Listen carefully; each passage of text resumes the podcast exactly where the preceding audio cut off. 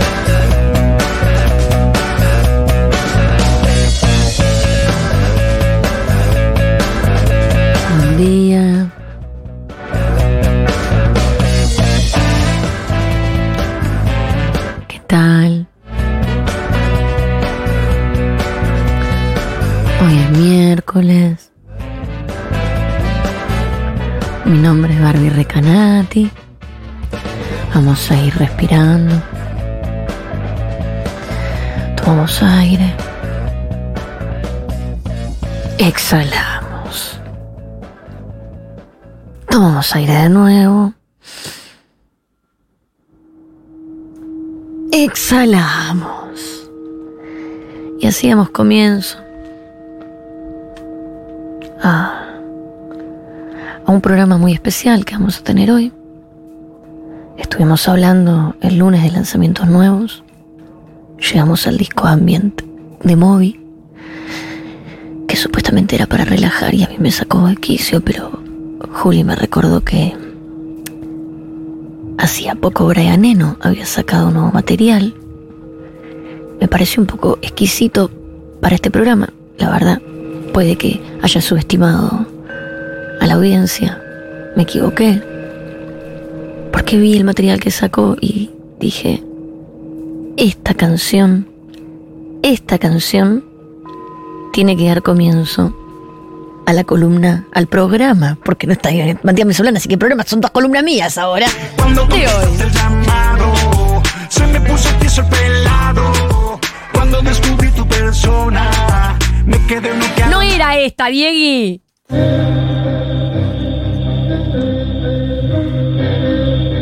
Esta canción se llama Epical Extension. Es una canción que salió hace poco, el año pasado, pero hace poco, de Brian Eno, con Jean-Michel, no, no sé hablar francés, hoy la voy a cagar con el francés, Jean-Michel Jean-Michel Jarre, que es un precursor de Eno, que es alumno de Pierre Schaffer, precursor del precursor de Eno. Y todo es una combinación que a mí me obliga a hacer un especial que vamos a llamar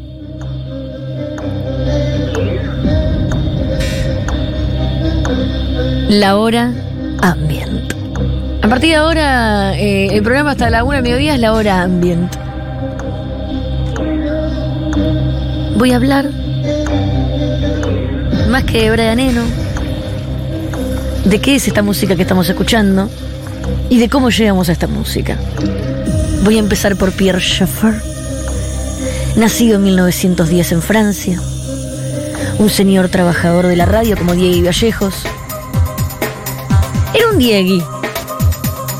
Pierre era un Diegui que estaba ahí atrás de la consola y le decían poné play y, y, y vos dale. Y él todo el tiempo que hacía, mandaba el chistecito. Yo le decía, poné Epical Extension y de ahí qué hacía.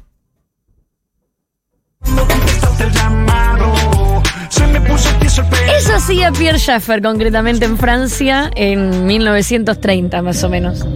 Entonces, entre las cosas que hacía, empezó. Agarraba un sonidito de la radio y lo grababa. Y alentaba la cinta. Y grababa la grabación alentada. Y lo ponía más rápido. Y grababa la versión rápida. La ponía para atrás y grababa la versión para atrás. Ponía algo encima de esa grabación y grababa ese sonido con eso que estaba arriba. Y todo esto que estoy nombrando, que parece una estupidez de alguien insoportable, que está atrás de la consola no cumpliendo su trabajo, nunca había sido hecho antes. No tenía registro previo. Esto que estaba haciendo Pierre Schaeffer en Francia en 1930, nadie nunca jamás lo había hecho. O por lo menos creemos eso. El primer resultado sonoro, la primera obra de Pierre Schaeffer es. Qué difícil va a ser decir esto en francés. Eh, tout chemins. Es una cosa. No sé si no es una. A ver, es considerado una canción. Que no es esto. Porque acá Diego Gallegos está haciendo su trabajo de. de. sampleo. Está haciendo arte. Él está haciendo arte.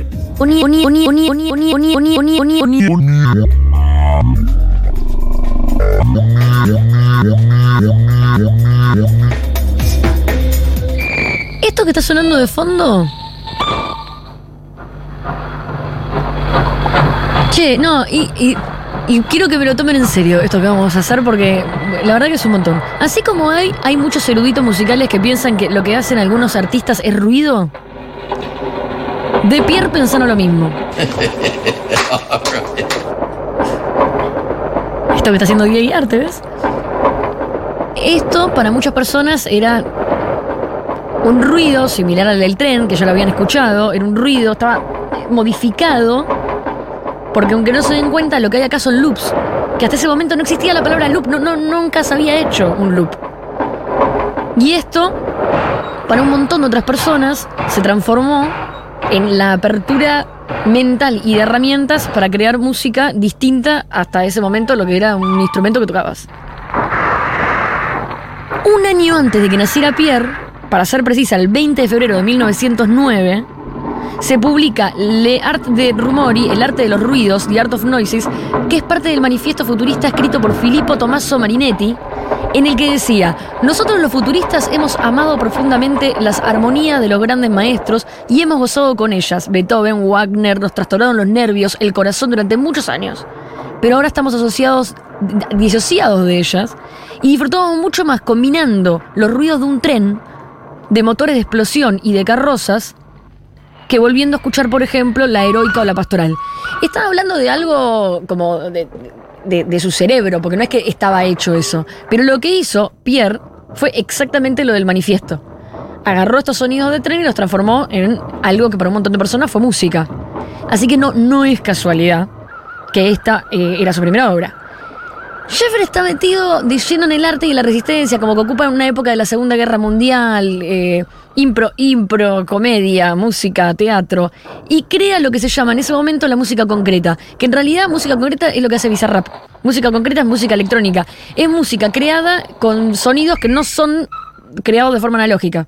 O sea, cortar, pegar, computadora, lo, lo que está haciendo Bizarrap atrás de Shakira es música concreta. Y ahí aparecen un montón de personas alrededor que empiezan a estudiar con él, que empiezan a aprender o se empiezan a influenciar de otros lugares. Y una de ellas es Eliane Radig.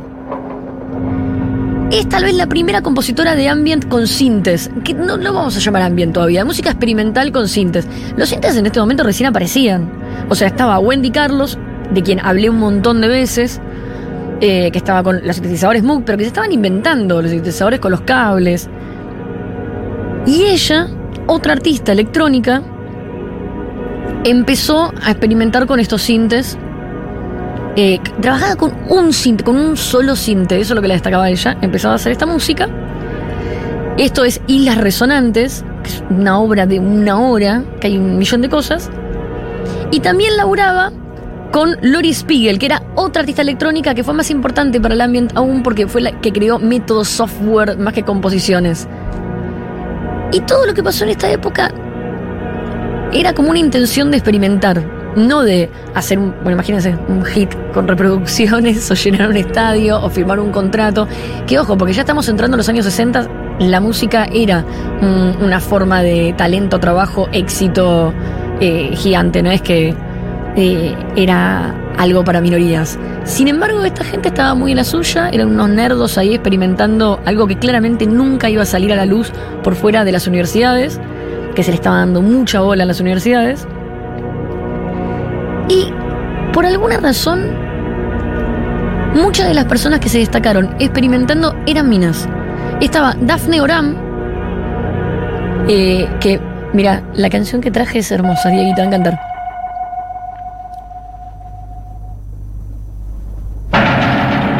Se llama Episodio Metálico. Esto es en el 65. Pero que también hizo, hizo la música de Bond, hizo un montón de cosas. Pero acá se nota como. Ella está como diciendo, bueno, a ver. Nunca se grabó esto. Bueno, lo voy a grabar. Y lo voy a lupear acá. Y lo voy a conectar con esto. Y vos lo escuchás ahora y sí, pa- parece que es una. un- pero es como un Jackson Pollock de la música. Parece una mancha, pero no es una mancha. Al mismo tiempo estaba Delia Derbyshire, que yo creo que es vez la más exitosa de, de- toda esta época experimental, porque es la creadora de la canción que estamos escuchando, que es la música de Doctor Who. Alguna vez traje esta canción acá. Esta canción es famosísima.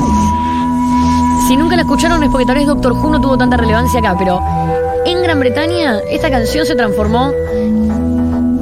Mira, mediano de los 60. Se puede decir que esto es como previo a la música electrónica.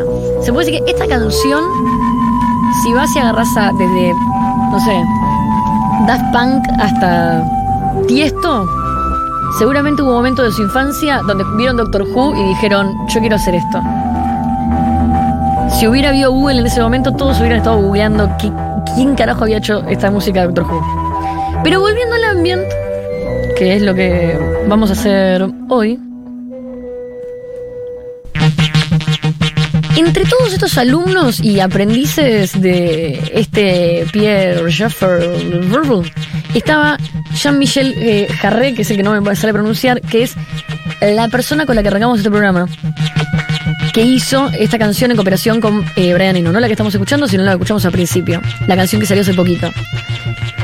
Este tipo es el primero que saca un disco.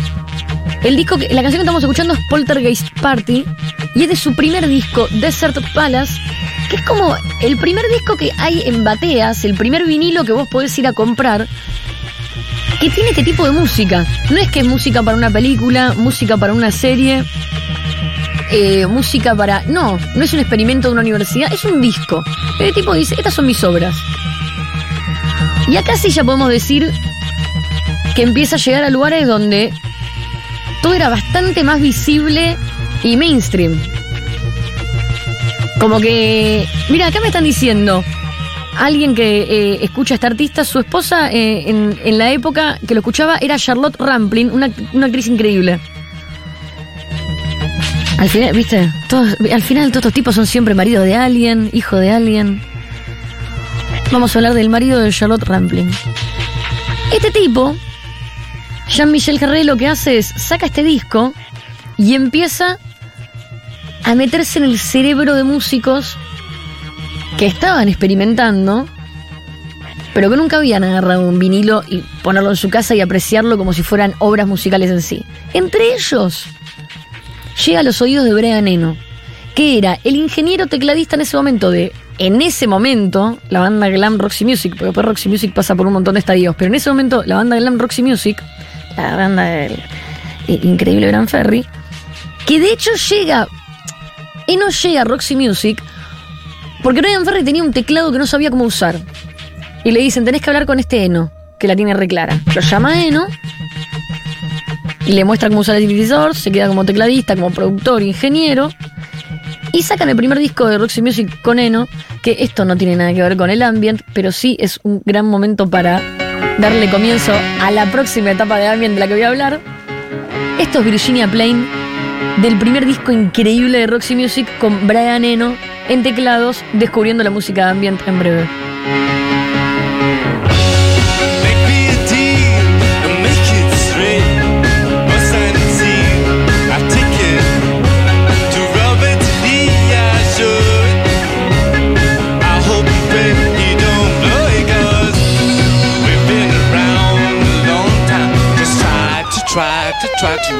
The big time.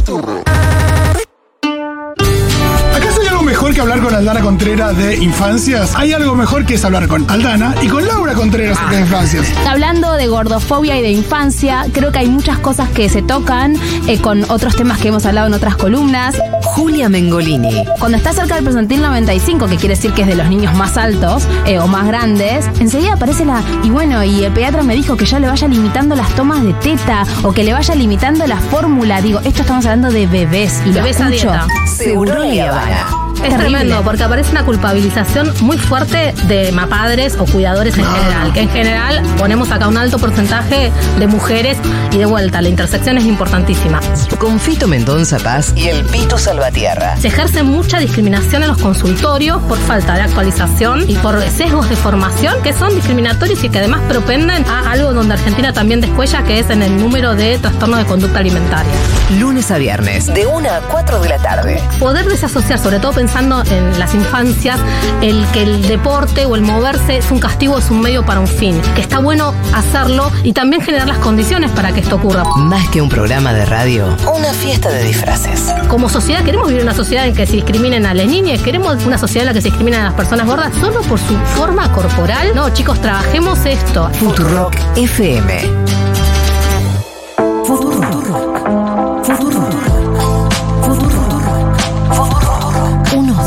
Alineados por siempre. Futurock. Futurock. La hora animada. La animada. Hora Matías Mesoulán. Futurock.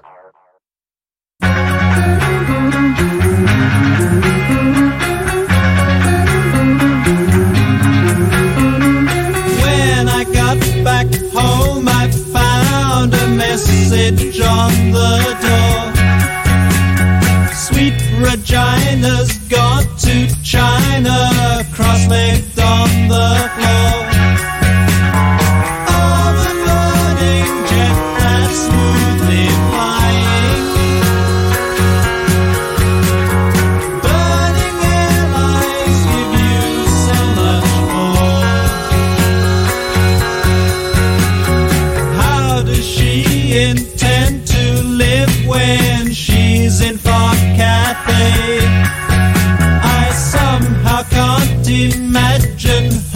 Just planting rice all day.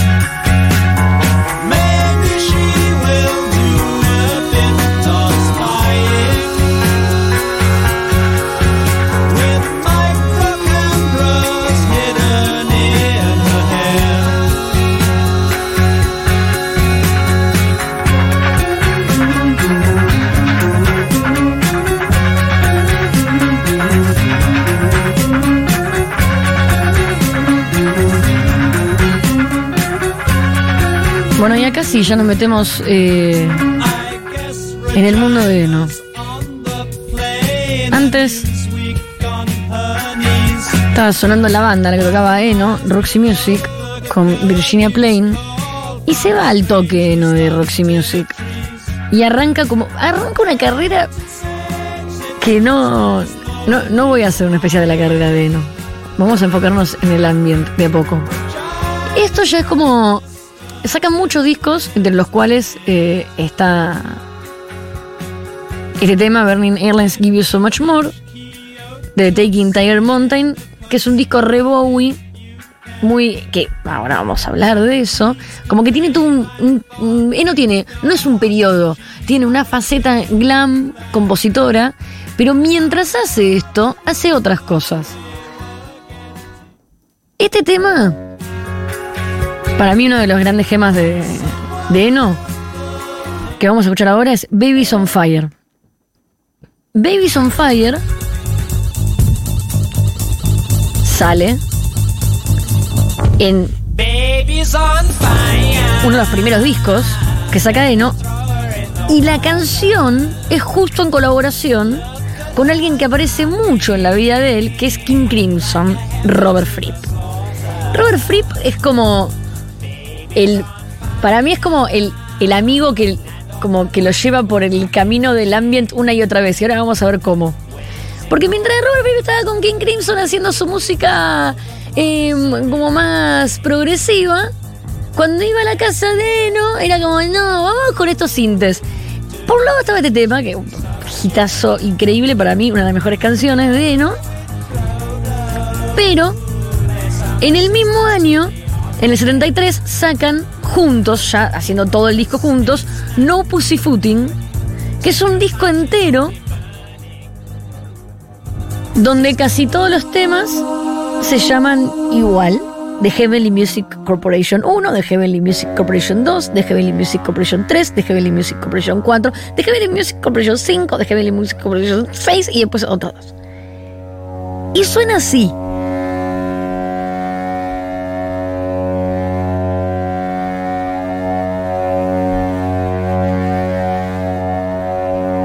Y así.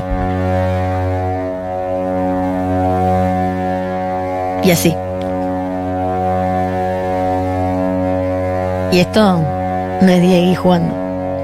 Esto es el comienzo de un vínculo ahí donde Fripp se animaba a algo que no se animaba con Crimson y donde Eno se animaba a algo que no se animaba ni con Roxy Music ni con el propio Eno.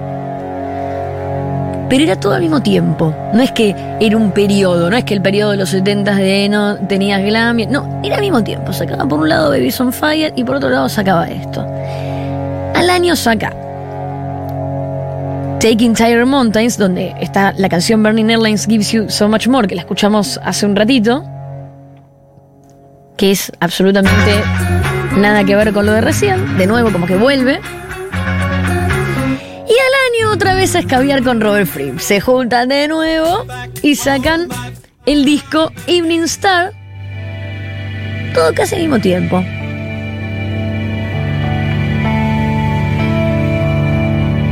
Con música.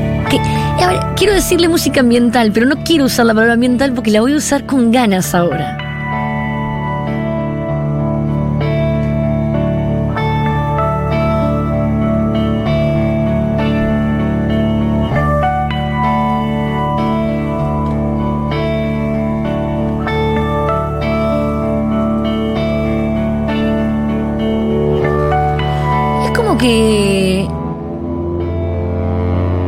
Algo ahí entre Flip y Eno cambió el rumbo de la música popular. Pero no porque estén haciendo algo que nadie más hacía, sino porque Robert Fripp en ese momento ya era muy importante en la música y Eno también. Entonces se ponían dar el lujo, es como que Bizarrap y Duki se junten ahora para hacer algo como esto. No va a tener éxito. Pero por un minuto muchísima gente va a escuchar algo que no hubiera escuchado nunca jamás de otra manera.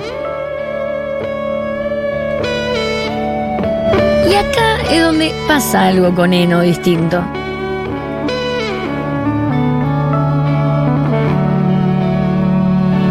Porque ese mismo año, 1975, saca su primer disco solista sin bastante experimental, que es Another Green World, con la canción In Dark Trees, que ahí ya vas a ver que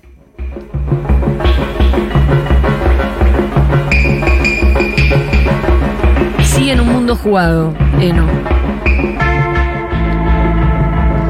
Saca muchos discos más, ¿no? En, esta época saca, eh, bueno, Before and After Science, que es un discazo de Eno, y saca como, vuelve con las canciones, se va con la canción, experimenta, no experimenta, tiene que comer de, tengo que vivir de algo, ah, ¿qué hago?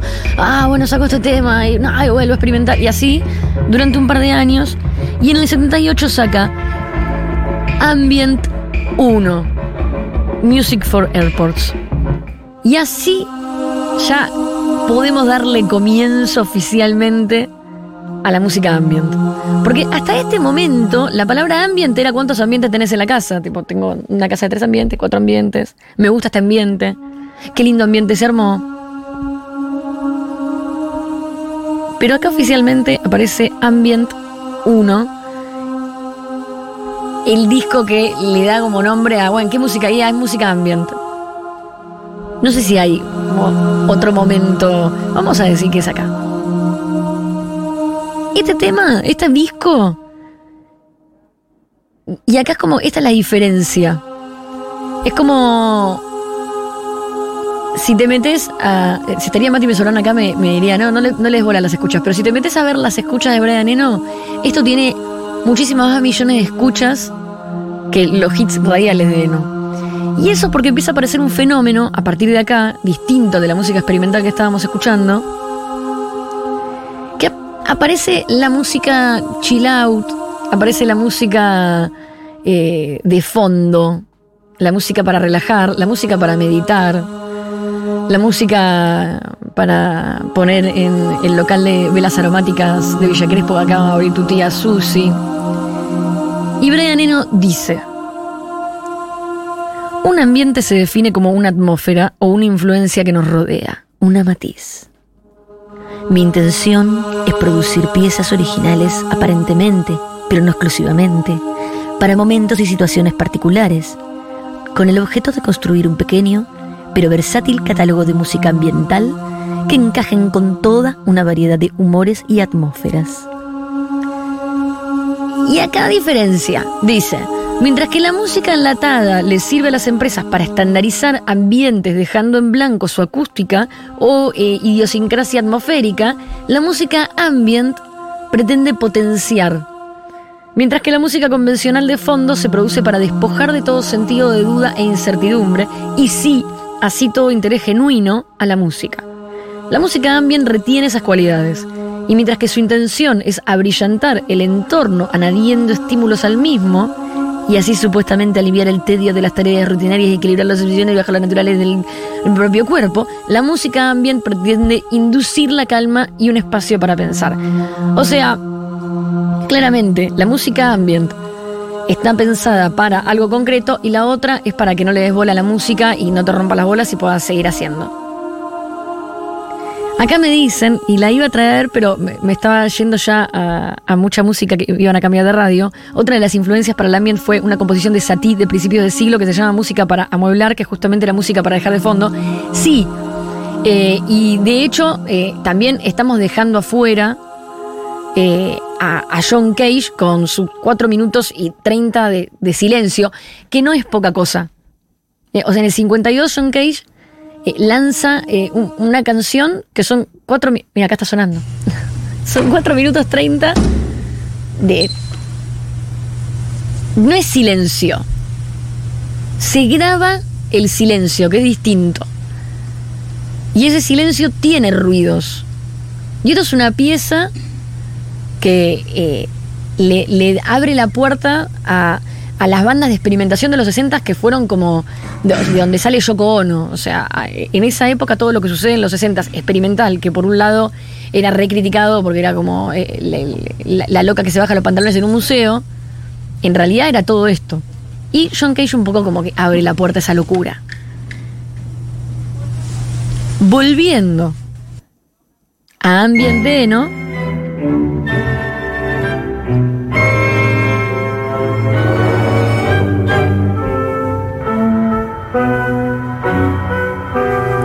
Acá estamos con lo de Sati. Parecen nombres de playlist de Spotify, música para limpiar la casa. y aparecen en el Luis Miguel. Sí, sí, es verdad. Yo creo que yo creo que la música ambient está viendo su apogeo con Spotify, porque es verdad que vos hoy pones en Spotify música para brr, y tenés música ambient tan full, pero bueno, vamos a darle bola a esta diferencia que hace Eno de la música ambient con la música de fondo.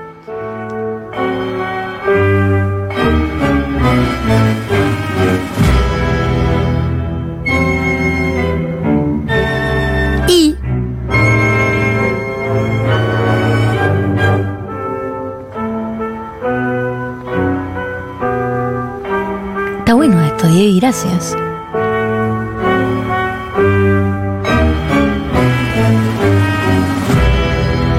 Nos vamos a ir al mundo de Eno un poco más. ¿Qué pasa con Eno después? Eno se transforma, mientras sacan un millón de discos eh, ambient, se transforma en el fantasma, el espíritu, la varita mágica de la música popular de los últimos 40 años. Se mete de lleno, ponele con Bowie en Heroes, en Low, en un montón de discos y es uno de los coescritores, ponele de I'm Afraid of Americans, como entre I'm Afraid of Americans como uno de los mil temas, ¿eh? Pero ponele, esto ya es Bowie mucho más moderno. Eno participa de toda la época Berlín de, de Bowie. Continúa, de hecho tienen como un vínculo re pegado, hay como un mail de Bowie despidiéndose de Eno, re deep shit. Pero este tema, Saik Eno.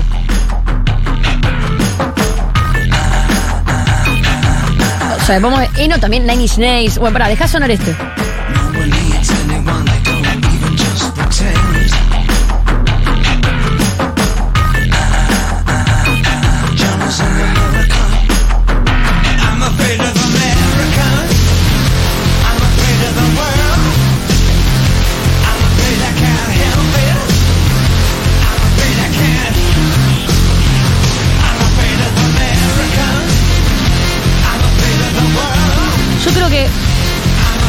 Jamás hubiera pasado por todas las etapas de experimentación que pasó sin Eno al lado.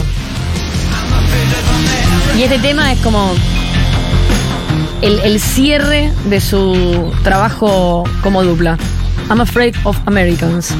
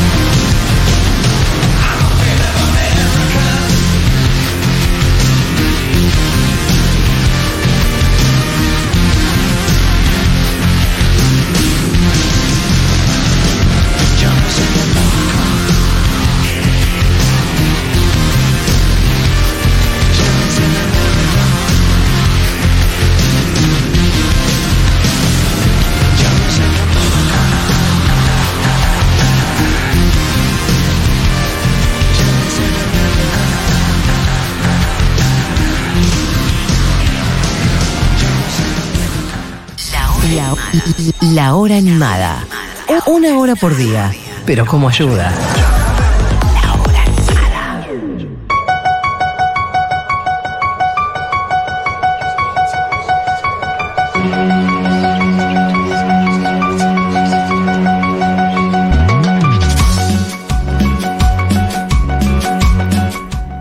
La cosa es que Eno eh, empieza con eh, el tema del ambiente.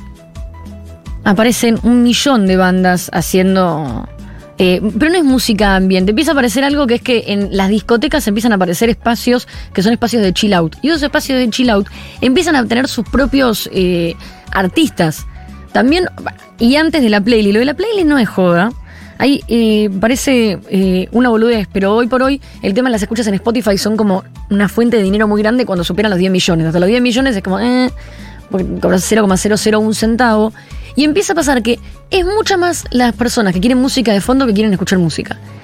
Entonces la música de fondo empieza a tomar un protagonismo que antes no, porque la gente no se compraba discos para poner de fondo. Para eso tenías el disco de Enya. Y Eno. Eno iba y te hacía música. Ahora tenés como un montón de playlists con gente que hace música para generar la- las, los likes, para que no te moleste la música de fondo. Muy distinta a la música ambient. La cosa es que Bowie se transforma, eh, Eno se transforma en el productor de Bowie, en el productor de un montón de bandas. Con Talking Heads, de hecho, llega a ser, eh, creo que uno de los primeros discos que tiene samplers fuera del rap es con Eno ahí de productor. Es productor, bueno, desde Coldplay eh, hasta YouTube. Y ahí es donde quiero hacer un cierre del programa con un, momento de ellos dos que para mí es eh, clave. Alguna vez hablé en este programa de ese disco. Y Ocho labura desde The the Fire con Eno. O sea, desde el 84, de the Name of Love, desde ahí empiezan a trabajar con Eno. Y no le sueltan nunca la mano. Después incorporan a Daniel Lanois y es como una dupla de productores, Eno y Lanois, muy importantes para el pop rock y para el rock en general. Pero, en el 95, YouTube viene de Action Baby y Suropa, que ahora pensamos en Bono y no podemos entender mucho ese espacio, pero a principios de los 90, tanto Action Baby como Suropa, que es el disco que le sigue justo después, son discos como muy revolucionarios para el rock. Porque eh, hacen como un cambio, el cambio generacional que estamos viendo con el trap y todo eso, lo hacen esos discos a principios de los 90. Y Eno está muy metido en ese desarrollo. Suropa se vuelve bastante experimental, hay un momento de Suropa. De hecho, qué pena que no está sonando. Eh, Diego, si podés, poned la canción Suropa, del disco Suropa. Action Baby es el disco que trae One y que trae Mystery Ways y que trae un millón de canciones que suenan en las radios ya de música eh, clásica. Aspen. Pero en Suropa empieza a aparecer algo mucho más experimental que igual trae un montón de, de- hits de la banda, pero empiezan a aparecer cosas que ya se entiende que quieren salir de, de- de- que no van a sonar en la radio. Esto ponen en la canción con la que abre Suropa.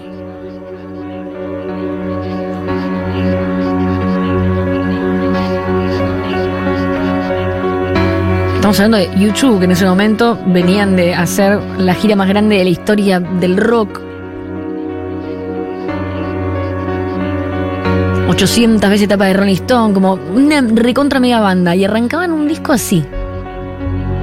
Era claramente la huella de Eno de todos esos años trabajando ahí.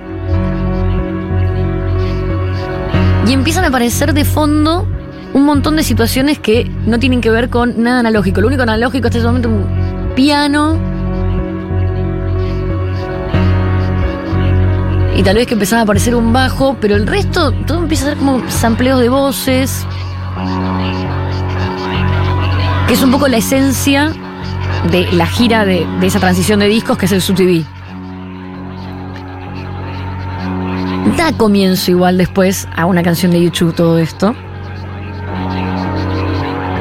Empiezan a aparecer las guitarras. Se va toda esa experimentación y no vuelve. Pero es un comienzo de disco jugadísimo para ese momento. Y ya empieza, para mí, el momento más fino de una banda que no necesariamente es recordada por ser tan fina. YouTube. La cuestión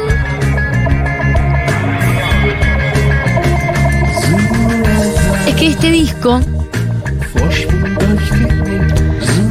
que trae trae Stay, que es uno de los hits más grandes de YouTube de toda su carrera. Y después trae Lemon, Numb, y como canciones eh, que fueron como de una época que si te acordás, te acordás, pero eh, eh, eh, en esa época más o menos veías tele, estaban todo el tiempo en la radio, en la tele, eran hits. Pero fue el disco como más que pasó. Y después de ahí se quedaron calientes. Y Eno les dijo, bueno, si se quedaron tan calientes con esto de experimentar, los invito a mi casita. E hicieron un disco que yo recomiendo mucho que lo busquen en Spotify, que se llama Original Soundtracks 1. Y la banda no es YouTube, la banda es Passengers, que es YouTube con Brian Eno como banda completa. No es Eno de productor, ni tampoco ellos como banda. Y ahí es un disco de di- 14 canciones donde pasa absolutamente toda la carrera de Eno a través de YouTube. El primer tema ponle United Colors.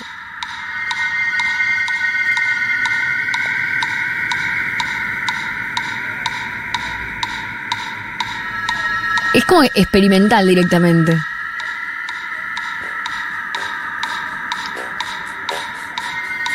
Pero la diferencia es como que eh, eso que vimos con Suropa, que es como eh, sacarte las ganas del sampleo, de la experimentación, del noise que- y que te lleva a la canción, empieza a pasar con todas las canciones de este disco. Todas tienen un comienzo que después termina en una melodía clásica de, de Bono. Pero todos pasan por una experimentación muy extrema que es Eno llevando a todos los integrantes de YouTube a ese lugar. Este disco, lo gracioso de este disco es que yo siento que eh, son ese tipo de bandas que se tiran un pedo y tienen 20 millones de escuchas, pero no. Este disco está en Spotify y si lo van a ver es como si fuera un disco de una banda indie mm, argentina, ¿no? Es que es un disco que, salvo por una canción que ahora vamos a llegar. Después viene Slag, que Slag, adelantalas un poquito, Diego. Acá es como que escuchás una friqueada, pero ya ven cómo se mete en una melodía y en una canción que es infernal. De hecho, muchas de estas canciones se usaron para películas. Escucha. Subí.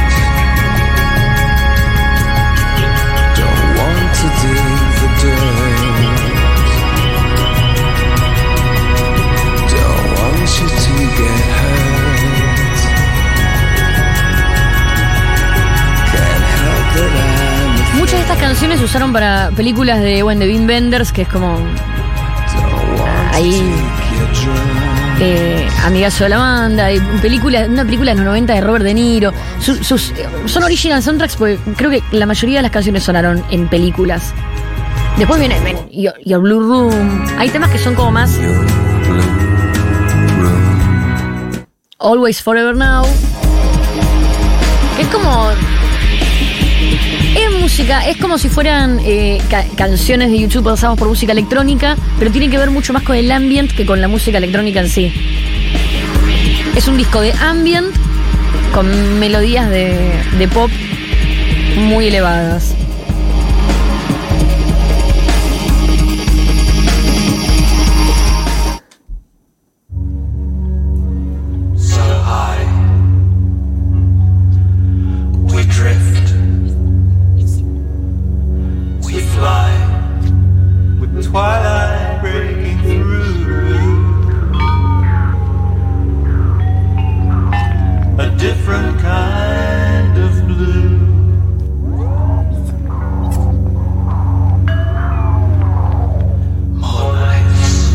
Tiene más canciones.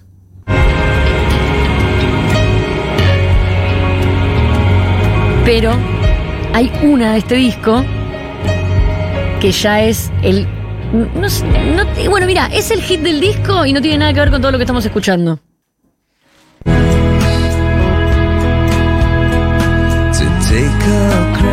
Esta canción es la única que no tiene nada experimental y es como el hit de este disco por el cual tal vez el disco fue editado, porque si no creo que no le hubieran dado ni una edición en cassette. Ahora vas a ver qué tema es. ¿Se acuerdan de ese tema? ¿No le suena? Sí, le va a sonar.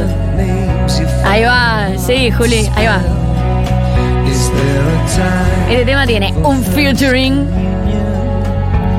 de Luciano Pavarotti que todas las mamás han escuchado en los 90.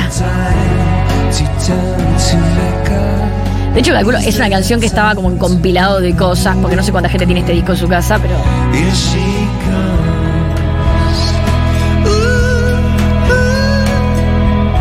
vamos a dejar que llegue Pavarotti, vamos a dejar que llegue Pavarotti para volver al ambiente. surreal in her crown.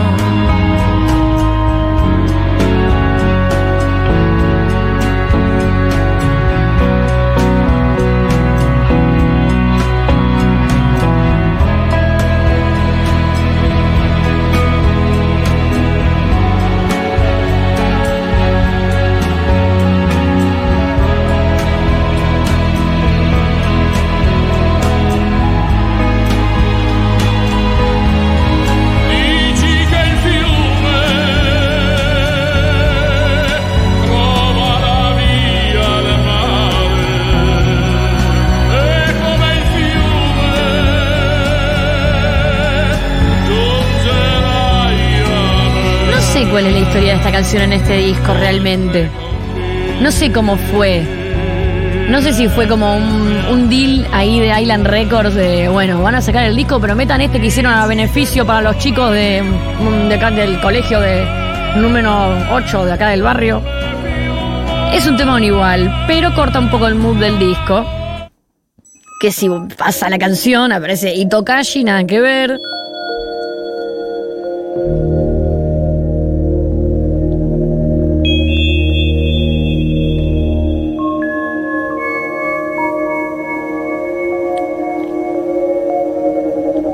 Para quienes recién ponen Futurock, esto es la hora ambient, un especial de la hora animada. Hemos hablado de Brian Eno, sus precursores. Y este disco,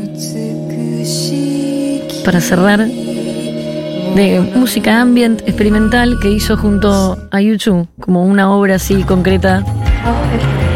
One Minute Warning. A mí, yo, yo sí que me obsesiono con, estos datos, pero a mí me fascina que, que esté este disco en Spotify con 80.000 escuchas, 81.000 escuchas. Es como que te muestra, eh, primero que, eh, que la gente elige. A mí me- eh, estoy, es como que todo el tema del ambient me lleva a varios lugares. La gente elige, no es que porque algo tenga nombre va a tener un millón de escuchas y 10 millones de escuchas. Y después lo que la gente elige, si no lo entendés, está bien no entenderlo, porque tal vez va a ser entendido por un par hoy y ese par hoy va a ser un, un género musical dentro de 20 años que sea entendido por toda la humanidad. Como que está bien, está bien no entender. Está bien entender, está bien no entender. Lo que no está bien es sacar un reggaetón porque eh, flasheaste que podías hacer reggaetón y en realidad no te gusta el reggaetón y fue un intento medio raro del reggaetón y que se me pone tieso el pelado, no, no, no era algo que hacía falta.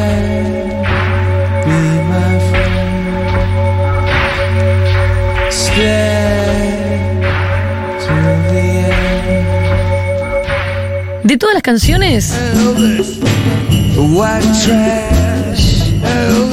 esta es como la más caprichosa del disco, creo. Porque no tiene ningún componente experimental, sino que ella es experimental a nivel compositivo.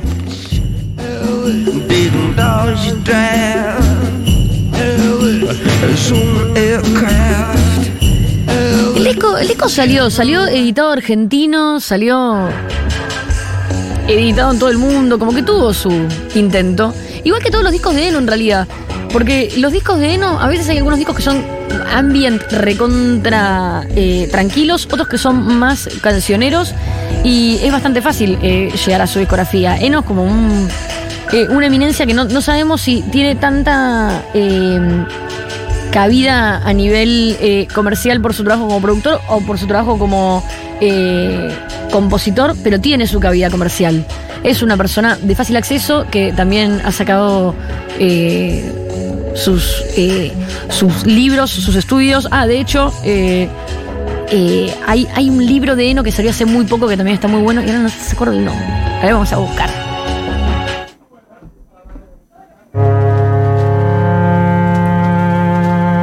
Es un disco de ambient. Original soundtracks. La banda es Passengers. Y es la cooperación más larga de. Es como el- eh, lo que hacía Eno con Fripp, pero con YouTube.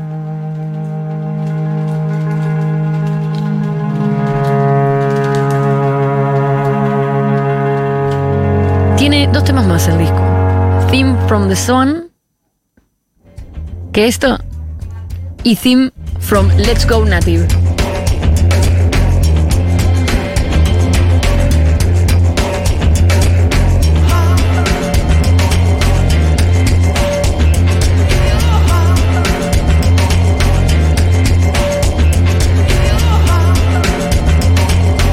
Montón de libros, ¿eh? ¿no? Visual Music, Estrategias Oblicuas, Another Green World. Ah, bueno, ese es el del disco. Air with Swallow. Son todos de, de experimentación. Y si les parece, vamos a cerrar con la canción que dije que para mí es la mejor, que es la primera cooperación de Eno con Robert Fripp, que es Babies on Fire. Y así dejamos la hora ambient, una excepción de la hora animada, hablando solo de música ambient y de Brea Neno. Y nos despedimos esta mañana. Mi nombre es Barbie Recanati, Matías Mesoblán está de vacaciones, esperamos que vuelva pronto. Gracias Juli Matarazo, Diego Vallejos y Camilo Coronel. Y nos vemos mañana a las 12 del mediodía por Future Rock.